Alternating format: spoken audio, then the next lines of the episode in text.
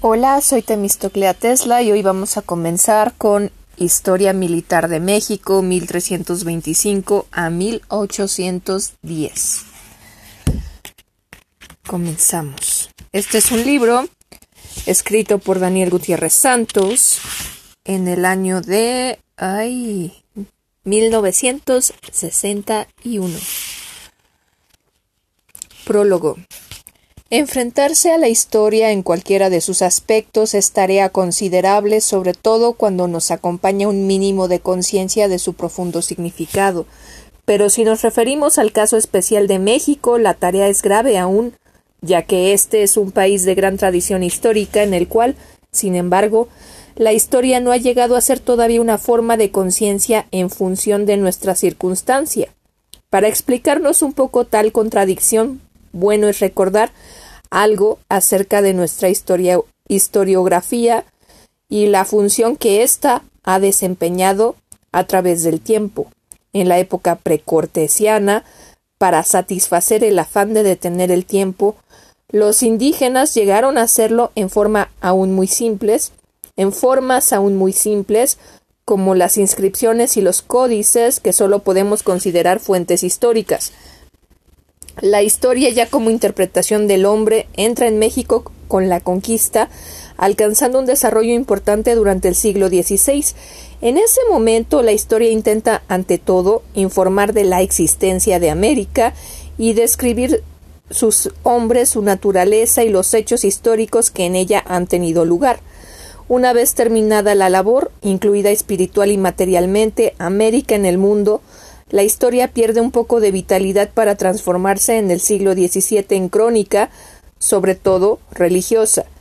Para el siglo XVIII trae numerosas novedades en la cultura europea que no dejan de afectar a América. La Ilustración convierte al siglo XVIII en el siglo histórico por excelencia. Llegamos al siglo XIX, la independencia, la problemática acerca de cómo deberá ser la organización política del país, la reforma y más tarde la revolución. Transforman a la historia en México de un conocimiento teórico a un instrumento político y si bien ello le va a dar una nueva forma de vitalidad, también es cierto que la encerrará dentro de esos terribles límites que son los prejuicios partidaristas aunque a pesar de ello lleguen a cuajar historiadores tan eminentes como Zavala, Alamán, Sierra y Ricardo García Granados. De cualquier manera, llegamos a nuestra época en una verdadera crisis de nuestra historia, de la cual pensamos optimistamente. Estamos intentando salir en estos momentos. En efecto, nosotros pensamos que las últimas generaciones han preparado el camino para salir del círculo vicioso de los extremismos históricos que han impedido la integración plena de nuestra nacionalidad. Las obras de Sea, Ramos, Zavala, Villoro, O'Gorman, Ortega y Medina, para no mencionar sino aquellos con los que nos sentimos en mayor deuda, así como el intento del Colegio de México de atacar la tarea de una historia moderna y contemporánea de México con un grupo de investigadores de todas las tendencias, evidencia el avance realizado desde las no tan lejanas polémicas de Toro y doña Eulalia contra Carreño y Gómez de Orozco. Por ello es que sentimos una gran satisfacción al ver que en un tema casi virgen como es la historia militar de México se haya hecho también el esfuerzo. La presente obra de el teniente coronel Daniel Gutiérrez Santos viene a llenar realmente un vacío importante, importante sobre todo en tantos en tantos momentos en que el factor militar ha sido el ingrediente histórico fundamental, la obra consta de tres tomos. El primero emprende el análisis desde la época precortesiana hasta 1810. Sugestivo en verdad resulta el fabuloso e increíble mundo de la conquista y las exploraciones del siglo XVI desde la perspectiva minuciosamente militar. Sorprendente, sorprendente también para los profanos en la materia resulta el hecho de que el nacimiento del ejército sea hasta 1762 y que las causas sean los problemas extranjeros y no los internos como podría, como podría pensarse. El segundo tomo abarcará el periodo más crítico y por tanto de suma importancia en la historia de México, 1810 a 1876, es decir, el dramático momento en que México va a intentar su constitución nacional. Como tal periodo y en el que y en el que analiza el tercer tomo, 1876 a 1914, el ejército va a desempeñar un papel importantísimo. Para todos los que queramos tener una visión más justa de la época, resulta imprescindible estudiar el aspecto militar. De la obra en sí podemos decir dos elogios muy merecidos. El primero, tan menospreciado a veces, es su amenidad. No obstante ser un libro desde un punto de vista que para los ajenos a la milicia podría parecer árido, resulta de amable lectura. El segundo es su información que al ser tan completa ha logrado dar un cuadro completamente equilibrado del papel del ejército en los diferentes momentos históricos. Ojalá que este nuevo intento provoque otros semejantes, puesto que ya nuestra edad como país va reclamando una visión del conjunto. Josefina Zoraida Vázquez, México, DF, junio de 1961. Capítulo 1 el arte de la guerra entre los pueblos prehispánicos. Mucho se ha especulado acerca del origen del hombre en el continente americano. Algunos temas al respecto se apoyan en magníficas bases, pero difieren entre sí, ya que mientras unos estadistas afirman que el hombre americano es originario de este continente, otros le consideran un origen asiático y le imaginan peregrinando a través del estrecho de Bering. Otros más afirman que el hombre americano procedía de la Malasia y que fueron las corrientes marinas las que arrastraron a las costas de América a los que serían sus primeros pobladores. No obstante, las divergencias entre esas dos opiniones todas están de acuerdo en que el habitante del Nuevo Mundo pobló el continente desde los tiempos más remotos, tal vez con la misma antigüedad que los habitantes del resto del mundo. Ahora bien, entremos en nuestra materia de estudio. La lucha, o mejor dicho, la guerra, existe desde que el hombre apareció en la superficie terrestre. Primero, luchó contra los elementos y contra los animales para lograr su supervivencia. Después, contra los de su misma especie, tal vez por la posesión de una caverna o una presa de caza, hombre a vivir en compañía de sus semejantes, Constituyó la tribu que en un primer tiempo se dedicó a la caza convirtiéndose más tarde en tribu de pastores y posteriormente de agricultores. Sin embargo, los intereses de las diversas tribus se contraponían y los terrenos de labor, cotos de caza y tierras de pastoreo constituyeron el motivo de las luchas en los tiempos primitivos, iniciándose contiendas entre tribus de pastores contra tribus de cazadores y de pastores contra agricultores, etc. Así, desde los albores de la civilización, el hombre lucha, la guerra va haciéndose parte integral de su existencia y avanza en forma paralela a su progreso. En México, los orígenes del arte de la guerra fueron exactamente iguales a cualquier otra parte del mundo. Es un hecho ya probado que los primeros pobladores emigraron de norte a sur en dos grandes corrientes, la Olmeca por el occidente y la Naoa por el oriente existiendo además algunas otras corrientes de menor importancia que con, con ciertas deficiencias serán estas precisamente el punto de partida para el estudio de la historia militar de la nación.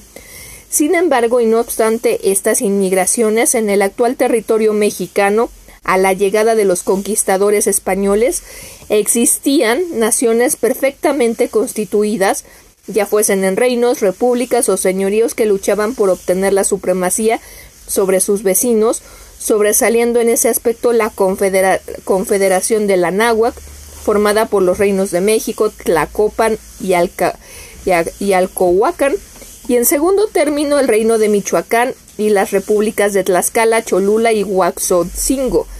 Finalmente existían un gran número de señoríos sujetos a las naciones arriba mencionadas. En cuanto al reino de México, era el menos antiguo, pero el de más extensión territorial, de mayor poder y de más numerosa población. Aproximadamente lo podemos limitar al oeste y al sur por el océano, Pacífico al sudeste por la actual Guatemala, al norte por la Huasteca y al noroeste por las tribus nómadas que existían en, en los actuales estados de San Luis Potosí, Zacatecas y Nayarit. Naturalmente que dentro de, estas de esta limitación se encontraban los pequeños territorios de los otros estados independientes, por lo que describiremos de una manera general la extensión de la dominación azteca o mexica. El territorio metropolitano, metropolitano de la nación azteca, por llamarlo de alguna manera, se encontraba en lo que actualmente se denomina Valle de México, territorio en el cual se encontraban también las tierras metropolitanas de los otros reinos de la Confederación de la. En este valle se desarrollaban dos grandes lagos, el uno de agua dulce llamado de Chalco y el otro de agua salada denominado Texcoco, uniéndose ambos por un canal que daba ocasión a la formación de una península en la, en la cual se asentaba la ciudad de Iztapalapa.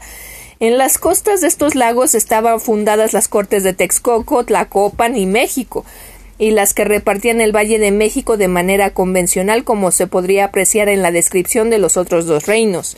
El reino mexica contaba además con una serie de provincias tributarias sujetas a obediencia a la corte de Tenochtitlán, y las cuales eran los otomís que poblaban el norte del Valle de México, teniendo sus principales ciudades en Tula y Xilotepec, los matlacincas que moraban en el Valle de Toluca y sus alrededores, teniendo por capital Toluca y, los, y por principales poblaciones Sinacatán, Tenango, Metepec, colindando con el reino de Michoacán en su parte este. Los señoríos de Molinalco, Xalatlaco, Zompahuacan, Solotepec y algunos otros de menor importancia que se encontraban en las faldas de las sierras que rodean el Valle de México. Los cuitlaltecas que poblaban el sur de Michoacán hasta la costa del Pacífico en los márgenes del río Mezcala, siendo su capital Mexaltepec. Entre sus principales poblaciones en la costa anotamos a Cihuatlán y Petatlán.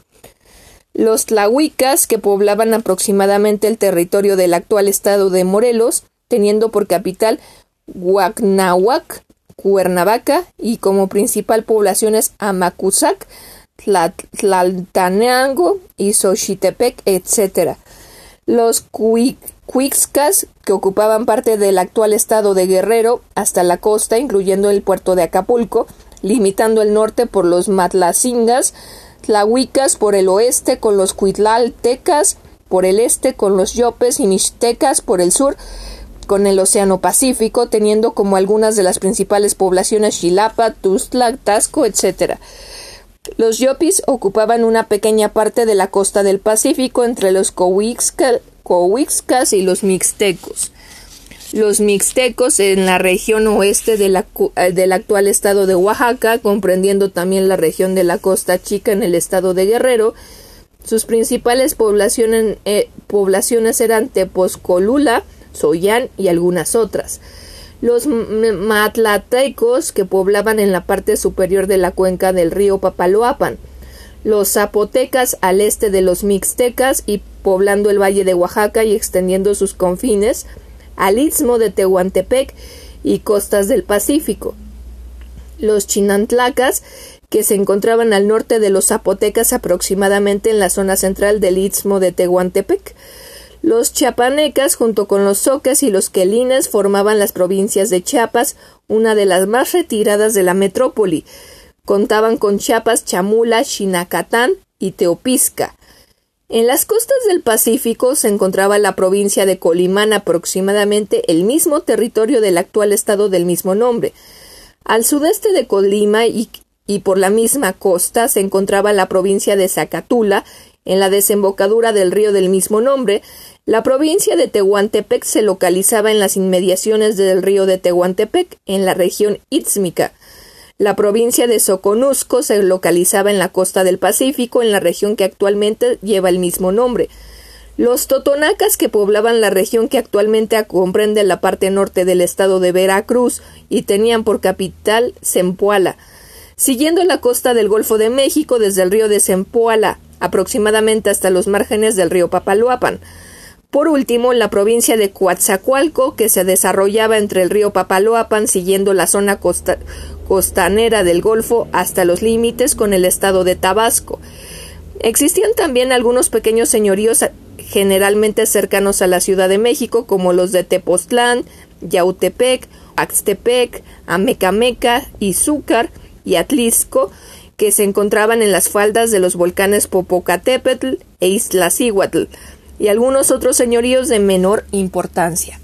El reino de Tlacopan, que también era miembro de la Confederación de la Náhuac, era el más pequeño de los estados independientes, pues su capital del mismo nombre se encontraba situada en el lugar que actualmente ocupa la delegación de Tacuba, en la ribera occidental del lago de Texcoco, y fuera de su capital solamente contaba con algunos lugares poblados por los mismos tecpanecas y las poblaciones de los mazaguas. El reino de Alcohuacan o de Texcoco era el más antiguo de todos y en tiempos anteriores a la llegada de los españoles sus dominios tenían una gran extensión, pero al surgir la potencia azteca su poderío disminuyó de tal manera que a la llegada de los conquistadores su extensión estaba limitada por el país de, los huastecas hasta Iztapalapa y de Xaltocan hasta Huayotlipan en la frontera de la República de Tlaxcala. Así pues, sus límites al este eran con la nación antes mencionada, al norte con el país de los huastecas, al sur con la provincia de Chalco y al oeste con el lago de Texcoco y los señoríos de Zimpango y Tequisquiac, que al igual que, el Chalco, pertenecían al reino mexica. La capital del reino era la ciudad de Texcoco, en la ribera del lago, y contaba como principales poblaciones a Iztapalapa, Acolman, Teotihuacán, Teotihuac, Tenayuca, Tulancingo, Huachinango, Cuautla. Me equivoqué, no decía Teotihuacán, es Teotihuac, ¿ok? El reino de Michoacán se extendía desde las actuales ciudades de Celaya y Querétaro, por el norte hasta limitar con las provincias mexicana de Zacatula, en el sur, y desde Tajimora, Tajimaroa, en el este hasta Patzingán. Estaba fundada en la ribera oeste del lago de Pátzcuaro, y sus principales ciudades lo eran Tiripatío, Tiripatío Zacapu y Taricuaro. La República de Tlaxcala, que también había mantenido su independencia, tenía pequeña extensión territorial, pues su longitud era de aproximadamente 60 kilómetros y su anchura de 40. Su capital, del mismo nombre, estaba en las faldas de la sierra y sus principales ciudades eran Tecpancingo y Guayotlipan. Las pequeñas repúblicas de Cholula y Huajotzingo se habían independizado de la soberanía de México ayudadas por los tlaxcaltecas, pero contaban únicamente con las ciudades de los mismos nombres y sus aledaños. El país denominado Onohualco por los mexicanos que se desarrollaba con absoluta independencia es el territorio que actualmente ocupan los estados de Tabasco, Campeche y Yucatán y el territorio de Quintana Roo. Al norte de la actual República Mexicana solamente existían tribus bárbaras y nómadas que no aceptaban ninguna sujeción. Por otra parte, conviene aclarar que el imperio azteca, a la llegada del conquistador hispano, solamente ocupaba el territorio descrito anteriormente, aun cuando en sus incursiones guerreras y actividades comerciales llegaron a actuar hasta el istmo de Panamá, pero jamás ocuparon el territorio de Centroamérica. Ahora bien, habiendo dejado asentado lo anterior, trataremos en un principio de una manera general la guerra entre los distintos pueblos que habitaron en el territorio mexicano, deteniéndonos en forma especial en los aztecas, por ser este un pueblo guerrero por excelencia y que marcó el máximo progreso en la pelicología de los pueblos del primitivo territorio nacional.